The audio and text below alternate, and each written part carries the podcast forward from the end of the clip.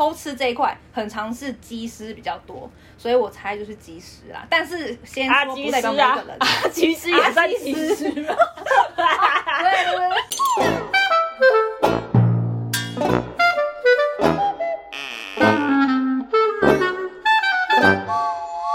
大家好，欢欢迎迎收听走啦，下下班班了了，我是嘎君。大家好，我是阿龙。我觉得很好笑，其实我们播出的时候你已经办完婚宴了，结果我们现在在这边聊这个。哦，对，就是既然在婚宴的前夕要讨论那么辛辣的问题，可能聊完之后，我老公挑自己怎么办，搞不好原地离婚之类的。哎哎哎，不要乱讲！现在就是 right now 还没办婚宴就要讲这个，你想要被人家打是不是？不过我们今天这一期的议题真的很凶残，就是呃精神出轨跟肉体出轨哪一个更不能接受？这议题其实我们在今天开聊前就有聊过，我跟阿刘刚好是站在一个不同的立场，所以我们今天可以用一个小辩论的形式，搞不好大家就吵起来，就至此没有二十集。不行啊，突让我们突破一个人生的里程碑，好不好？对，没错，没错。嗯好，反正就是由听众来判断我们说的到底够不够力，能不能扭转你的立场。来了，我们先请双方陈述一下立场。阿刘，你先。好，我选精神出轨这件事情，我不能接受。那等一下我们就会后面说各自的原因。那嘎金，你自己的立场是？那我当然就是不能接受肉体出轨啦。我们是不是少数派啊？因为你老公也是不能接受精神出轨嘛。对我是不能接受肉体出轨，而且为了这个议题，我也稍微查了一下资料，有看到一个很好玩的统计，我就先分享给大家，是关于出轨的这个讨论。嗯，那阿刘，你可以猜一看，就是你觉得哪个职业的人最会偷吃，就是肉体出轨的部分？好。会不会讲出这个职业会被人家攻击呀、我要先打预防针，因为这是我个人的猜测，不代表每一个人，就不要来骂我。好，我猜是技师，因为他们其实平常都要长途飞行到每个国家。你的女友跟老婆就是可能在台湾，可是因为你们长时间不在彼此的身边，再来是飞机上有非常多漂亮的空姐，所以很难说不看对眼。老实说啦，而且就是我另外一个原因是因为我很常看到新闻，有一些就是偷吃这一块，很常是机师比较多，所以我猜就是机师啦。但是先啊，技师说不代表每一啊个人，，啊，其实也算啊技技师师。对对对。哎、这铺梗铺超久的、啊，我没有，我是哦临时想到的，我没有铺梗。好啊，来啦，嘎基，你觉得呢？哎，你没有打嘞断情绪之后，你没办法接下去，我觉得好好笑哦。啊，反正我没想过技师啊，因为这两年技师应该都失业了，估计没钱也不能干嘛。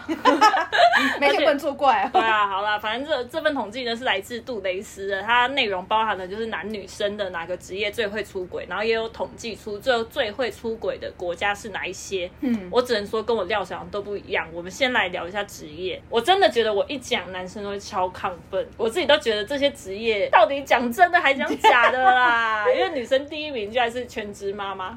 我这个很很怪耶，很怪不是顾小孩这么闲哦，顾小孩不是很累吗？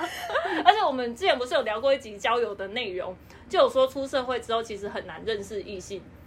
他在家还有办法出出轨轨，嗯，而且是去哪里认识的？小孩还在看呢、哎、还是真的很像，就是迷片里面会演的啊、怎样？后母后母啊？全职妈妈，然后跟儿子，哎，家珍，你是不是看过那些名片啊？不是那不是个，不是那个剧情，真的是随便兜，就是随便隔一起来的，好不好？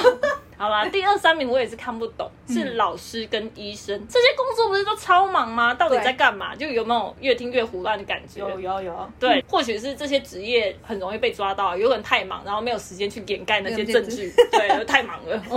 那第四名我就觉得蛮合理的，女生第四名是秘书，秘书这职业就是可以碰到很多男同事或者总裁啊，然后男人有钱就会作怪，所以我觉得超正常的。哎，真的哎。可是我觉得第一名全职妈妈，我是蛮意外的啦。嗯可是我其实以前就能听到说，因为家庭主妇会把小孩子送去学校之后，哎就现在都自己时送去间学，校，然后跟老师出轨，你想得到串起来了老师不要顾小孩啊。可是主要是因为他们是都是自己的时间，而且对他们讲时间蛮好运用。好啦，我自己觉得我电视看太多，因为以前都看什么《玫瑰童林》，也会演到老公小孩不在家，然后可能隔壁的水电工啊，或是一些修水管来，可能看对眼之后就发生关系。你，看也是迷片的剧情啊，哎、这是《玫瑰童林》演哦，差不多玫瑰童林》演都差不多啦。那女生二三名我是看不懂，老师跟医生不是一天时间最长吗？就是还有机会肉体出轨，是因为压力太大嘛。病患，学生，别乱讲。好了，反正我觉得就是这职业其实也蛮怪的。对啊那再来揭晓一下男生的第一名，我真的也是傻爆眼，是 IT 产业。怎样？大家都很不忙，不是？哎，工程师不是最忙吗？对呀、真的有在好好上班吗？你们的那个竞争力一直在下降、欸，你懂吗？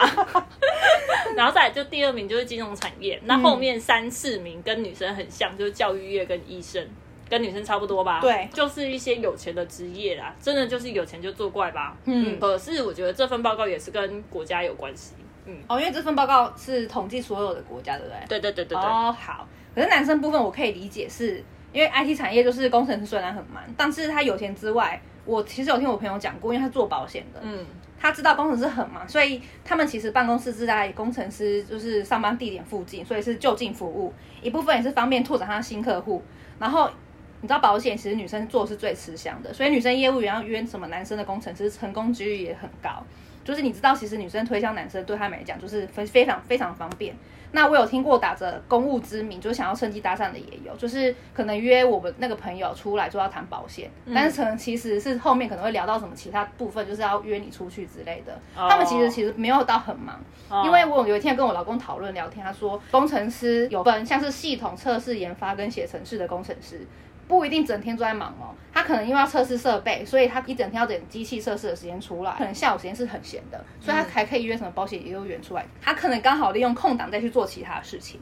好，这是我我们两个讨论出来的，所以请大家听听就好哦，不要太认真哦，我怕被说我的工程师给公干一下。但也是有可能啊，因为这些工程师可能大多数时间都在盯机台，或者是他在等测试的结果，所以就很多时间可以滑听听的啦，对啊，确实啦，对啊，不过就刚刚讲，就是这个是一个很多很多国家的统计报告，所以跟国家民情有关，是全球的。嗯所以全球出轨前十的国家里面有九个都是欧美国家。那欧美国家，它大家也知道，就是性关系相对很开放嘛，所以统计报告的职业也是蛮合理的、啊。对，但是亚洲里面是在前十里面有一个亚洲国家进榜哦，而且还是第一名，你猜是哪一个？哎、我那时候猜是菲律宾或是其他东南国家。我会这样猜，是因为他们其实生活态度比较随性，而且相较于韩国、韩韩国跟日本这些国家的人，他们比较放得开，可能他们不避讳去谈这些事情。我原本是猜日本呢、因为那边就是也是 A 片产业发展的很好啊，所以我才对觉得就感情观可能相对来讲很开放。结果出来是泰国，喂、但你不觉得泰国好像仔细想想，就是也是很合理啊？而且这份报告里面出来，就是在泰国女生出轨的比率是比男生还要高的哦。女生比男生高？嗯，可是我觉得原因跟我讲的差不多，就是那边的性交易发展的是在亚洲里面发展最好的吧。然后有按摩院啊，又有夜店啊，什么泰国洗啊等等的。嗯所以如果单纯把这性交易产业当成工作的话，就性爱分离嘛。所以是有可能在有对象的状况下跟别人发生关系啊，因为这是针对肉体出轨的部分嘛，哦所以也是很合理。嗯，但我觉得出轨标准其实对我来说也是算会飘忽不定的嘛，因为如果是在台湾，我可能就不能接受肉体出轨，可是如果我长在欧美国家，搞不好也就很很可以接受啊。哦，对啊，所以我觉得定义精神出轨跟肉体出轨它的不同，会影响它的接受度是怎样。那你觉得怎样是精神出轨？他是有怎样的心态跟行为？哎、我自己认定精神出轨心态会比较像是你一定有比较基准点，嗯然后刚好你的另一半缺少这些特质，嗯我觉得比较肤浅一点，可能是你本来就不是你另外一半理想型，所以他刚好当有一个符合他理想型的脸蛋或身材出现在他面前，他会想要多看几眼，跟对方拉近距离，然后再探讨生理、生理、心理层面，像是你的另外一半遇到一个很好的知心聊得来，或是性格温柔的人，这些刚刚好就是你没有的特征。哎、你干嘛指着我讲？有啦，你有聊得来啦，好不好？你可以问问你的另一半，或是经常吵架，他可能会想要找人家宣，就是找人家宣泄这些的，可能他女朋友身上都没有这些特质。嗯然后最后一个很简单，就是寻求外在刺激，可能在一起久了不新鲜，或者是一时的兴起，但回归一点，就是你们一定有比较的差异，所以还会发生这种状况。虽然没有任何动作上的不妥，但是我觉得他的表现会跟以前不一样，你一定感受得到，所以可能会不耐烦啊、嫌弃啊、不关心你等等的。嗯，其实你的定义跟我落差不大，就是精神出轨是没有行为性的，嗯，就他有可能是有一个更喜欢的人，对，但我觉得他这一辈子有可能都不会跟他在一起，不会有肢体的接触跟纠缠，就是远远的看着他，这其实反而是我比较能接受的。我觉得比较恰当的举例是张爱玲的有一篇很经典的文章《红玫瑰跟白玫瑰》，然后它里面有一段名言是写，就是也许每一个男子全都有过这样的两个女人，至少两个。取了红玫瑰，久而久之，红的变成墙上的一抹蚊子血，白的还是床前明月光。可是取了白玫瑰，白的就是衣服上沾的一个饭粒，红的却是心口上的一个朱砂痣。我是相信这件事啦，因为我觉得每个男人或女人在生命之中都有过这样对比的人，不然偶像剧那些都是演演假的，就男一男二啊，一定都是男一设定的跟男二完全不一样，男一会是霸道、勇敢、很强烈的那一种，其实就比较像红玫瑰。嗯，那男二就是温柔多情、贴心体贴，你一定男一跟男二会选择跟男一在一起，那最后没有在一起的那一个，他的美好就会被放大，就很像我刚刚讲的，就是白月光跟朱砂痣。这样子的对比，你会时不时的想起他，这样就算是精神出轨了吧？因为你会一直想着他，但他没有做什么行动啊，嗯，所以就让这样子的美好保留在心中会怎样？所以我还是觉得精神出轨的定义是不能有行为，比较君子的那一种，那就让他让这一份爱就是继续保留着，不会怎样啊？嗯嗯，哎，是不是快被我说服？对，有一点，可是。接受精神出轨，因为你的另外一半一直哪里跟其他人比较，其实心里会蛮不舒服。嗯，就是每一个人对于比较精准点又有不同。可是我很讨厌被人家比较的那一个，就是我觉得你心里就是有一个白月光或是有朱砂痣的那一个，而且另外是精神出轨，你是看不出来。所以当你那么喜欢对方的前提下，可是他又在那边可能意淫别人，你会真的超不爽。就算你真的不知道他有在精神出轨，哦，对。然后我是觉得。你应该也不喜欢说你的真心是被人家来忽略或践踏的，对吧？嗯，对。然后有些人会说，我又没有真的跟对方发生什么样的事，我自己也没有办法接受这个说法，因为他们会合理化这种行为，就是我没有犯，我没有做，就是没有犯罪，然后又没有干嘛，其实我不用大惊小怪。可是如果你换角度想，如果你发现你的另外一半最近心不在焉，心思又不在你身上，又打折，我又没有跟对方怎么样，你好像也没办法拿他怎么样，对不对？嗯，对不对？对，所以其实就是你会觉得那个人在他身身，就是他爱的那个人，或是他心里想那个人在他身上挥之不去，搞不好跟你打炮，心里想的却是对方。嗯。打炮心里想的是对方，就是他只要不跟你讲，又是怎样，就跟性幻想对象一样啊，也只能想啊，他不能真的跟他打炮，所以我真的觉得，就是精神出轨对于我来讲是很还好的一件事情，嗯，而且你刚刚讲那个比较心态。这也是一个假想议题啊，就是如果你遇到的人他没说出来，你自己也说，你可能不会发现。那既然你不会发现，你哪你哪会有知道，就是他其实还喜欢别人这件事情？可你没发现就不会啦。那行为不会有不会表现出来吗？可能对你比较不关心或是冷漠，我觉得你感受得到吧。但就是。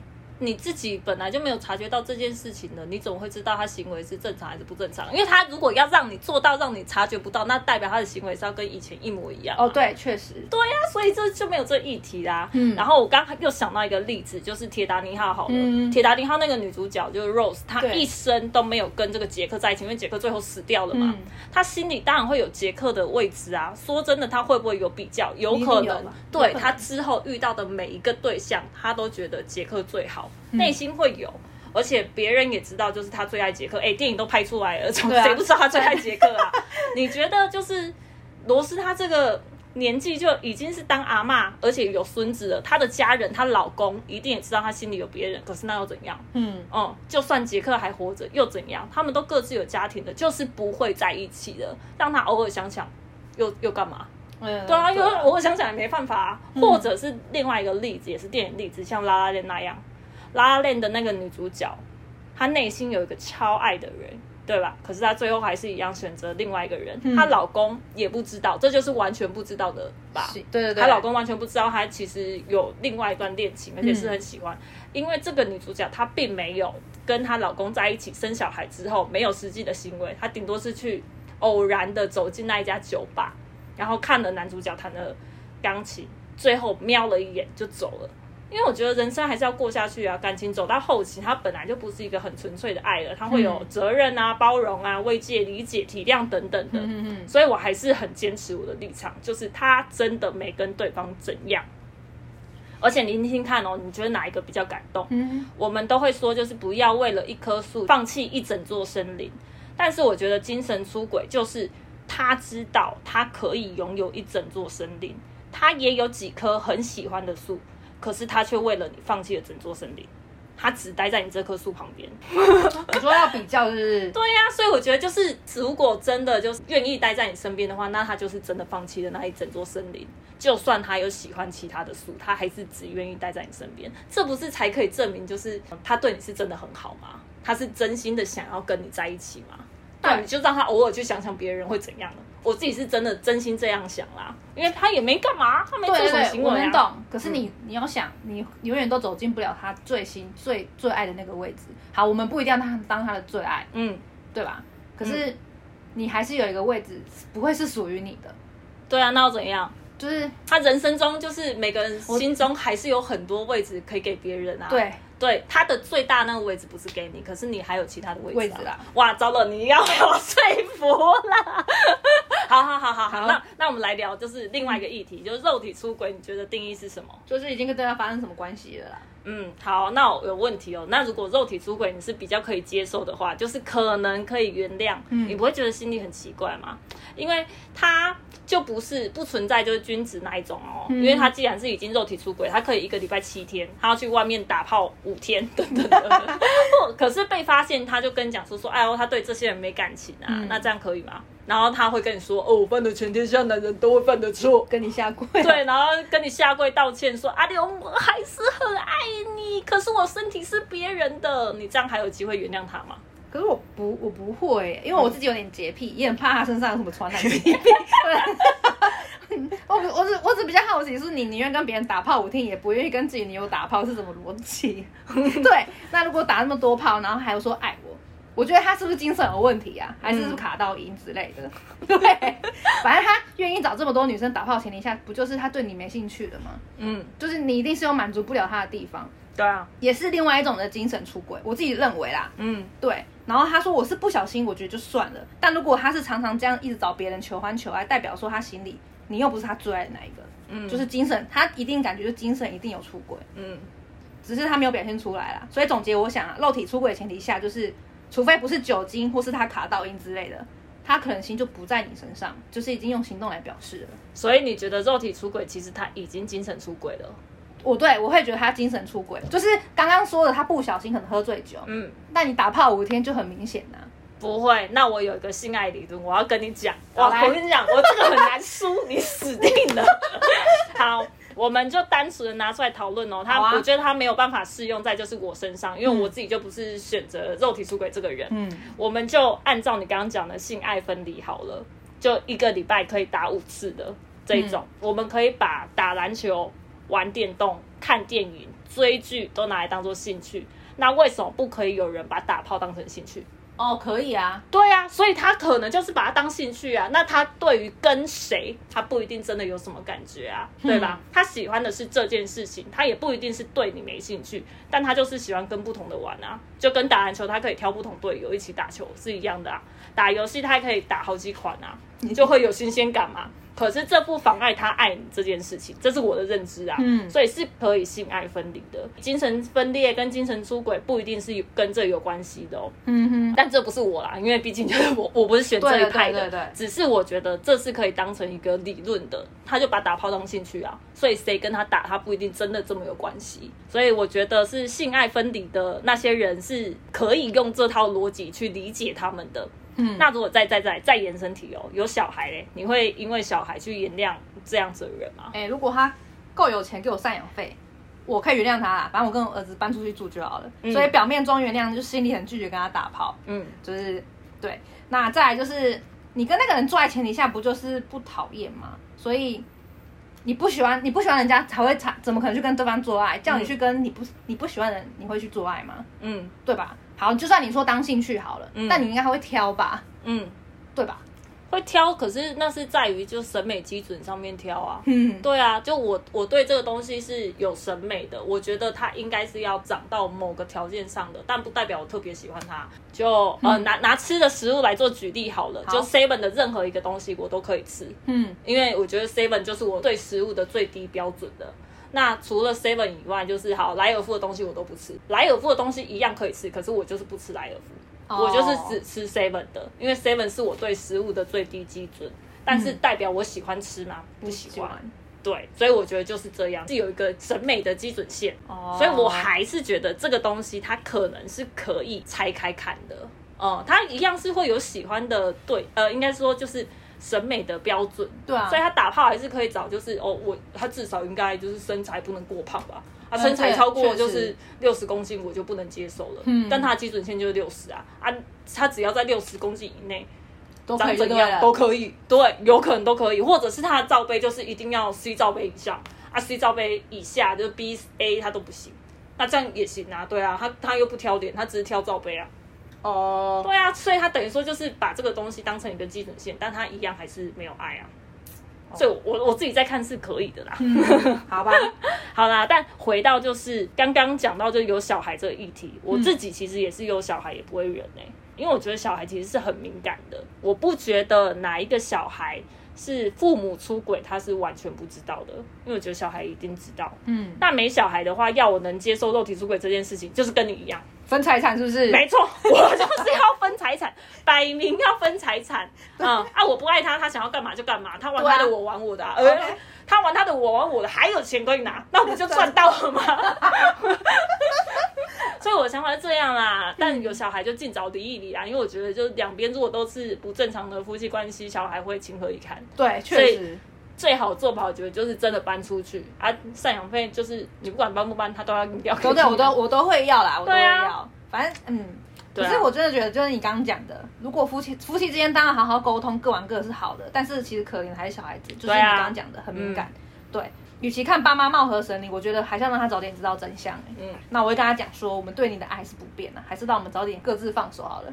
就对。啊，没错啊，嗯嗯，早一点让他知道这真相，让他知道社会是很很现实实的啦 好可怕哦。太早社会化，哎，他太早熟，会不会担心哎、啊！可是如果你在出轨那个状态下，他一样也是会很早熟啊。哦嗯啊，不管两个都是伤害啦，所以嗯我觉得就是好好的跟他说，然后好好的离开会比较好。好，嗯，然后再的话，其实我不能接受肉体出轨这件事，是因为我打从心里觉得出轨这种行为很像是毒品一样。嗯，就一旦你体验过一次，你就会很难回头、就吸毒嘛，就你知道这个东西不好，你可能也知道出轨不好，可是你会好奇这个味道，你会好奇这个体验，可是你试了之后，你真的有办法保证你不会上瘾吗？我觉得很难，这真的很难。可是我突然想到、哎，有些男生其实，在之前就是可能年轻的时候很爱玩，可是他可能觉得，啊，我都体会完了，可能他真的是跟别人肉体出轨，觉得我已经有这个体验了，他就是不就是不。那你有办法保证你的男朋友是什么时候会觉得哦，我都体验过了，还是他一路玩到死？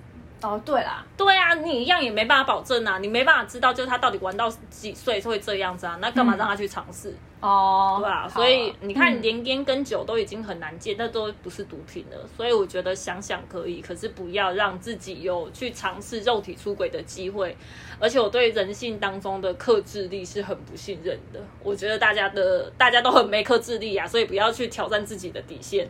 而且一旦有了出轨的机会，我们绝大部分都会选择放纵自己啦，因为我觉得感情它是一种本能的行为，你没办法克制说就是哦，我对这这东西不喜欢。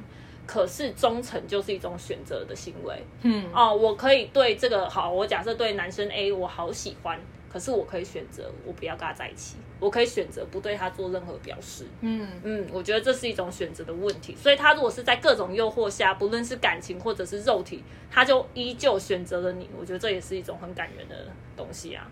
然后再来的话就是哇，我又要引用一个张爱玲的东西，我真的是很有你最近在看他的书很有？文学，没有，我之前就看过了。反正就在《色戒》里面有写了一段话，可是这不是他讲的，嗯，就是书中句子是这样，就是有一个谚语说到男人心里去的路是通过胃，是在说男人喜欢吃，他碰上会做菜款待他们的女人容易上钩。但是就有人说了，到女人心里的路是通过阴道，这我是认同的，因为我觉得肉体出轨它是会做出感情的，嗯，嗯，而且通常晕船对象都是女生啊，所以才会说就是到女生心里的路是通过阴道。我今天真的太像有读书的人，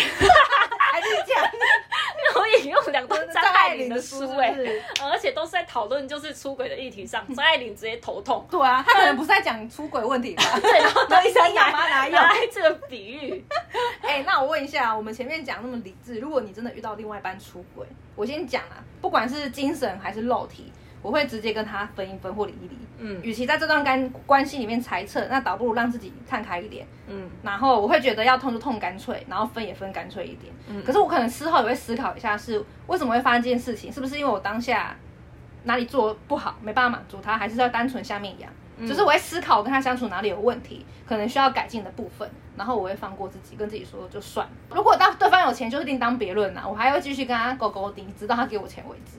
对啊，如果嘎金你遇到真的出轨，你会怎么办？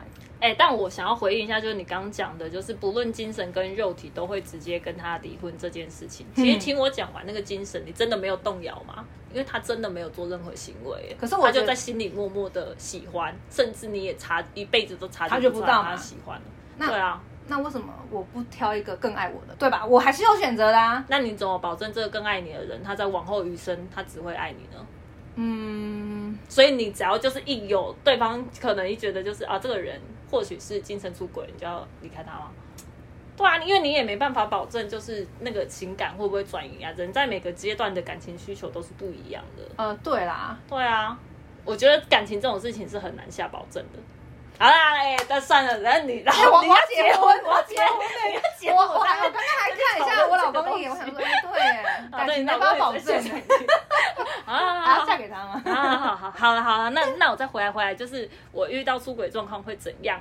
我们两个都有看《俗女养成记》吧？对然后它的剧情里面有提到一个悲伤五步骤，就是说人呢在面对悲伤的时候会有五个阶段，他会否认、愤怒、讨价还价、忧郁跟接受。嗯，但我觉得经历这个悲伤五阶段的状况都是因人而异啊，你不一定会照这个顺序走，然后也不一定会经历每一个阶段。所以我觉得自己是蛮有可能会全经历一波之后，还是会走到接受，只是会停在就愤怒跟忧郁很久很久。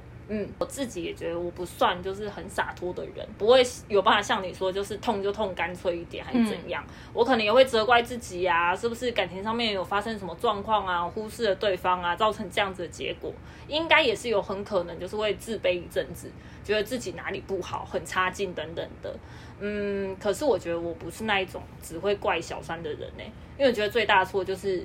一定是在感情的这两个人身上啦，第三个人只是加速了这个被忽略的问题被看见。嗯，对，而且应该蛮多人会停在忧郁跟否认的阶段，然后不敢前进。我在猜啦，就是欺骗自己，可能对对方还有感情，是一时的失误等等这些事情。所以当真的出轨发生的时候，可能大家可以依照这些步骤，然后对自己比较好一点，放过自己这样子。嗯这样第一正常看待你的感觉。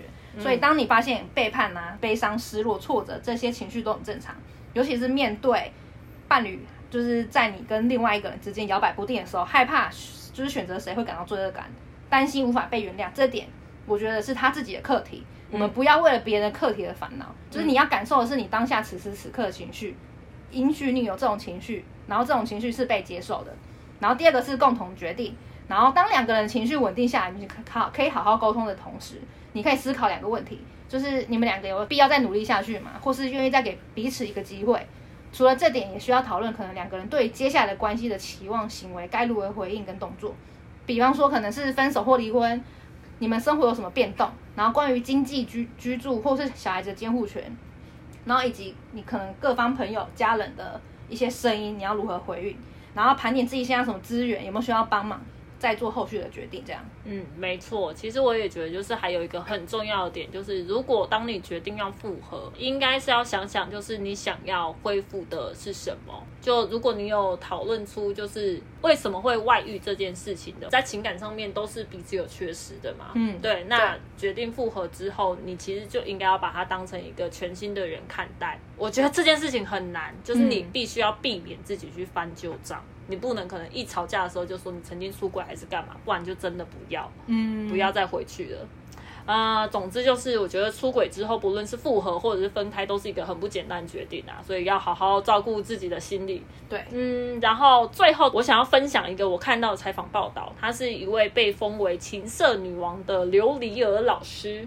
她长期在日本，那这篇采访是有提到关于台日两国出轨跟爱情上面观念的差异。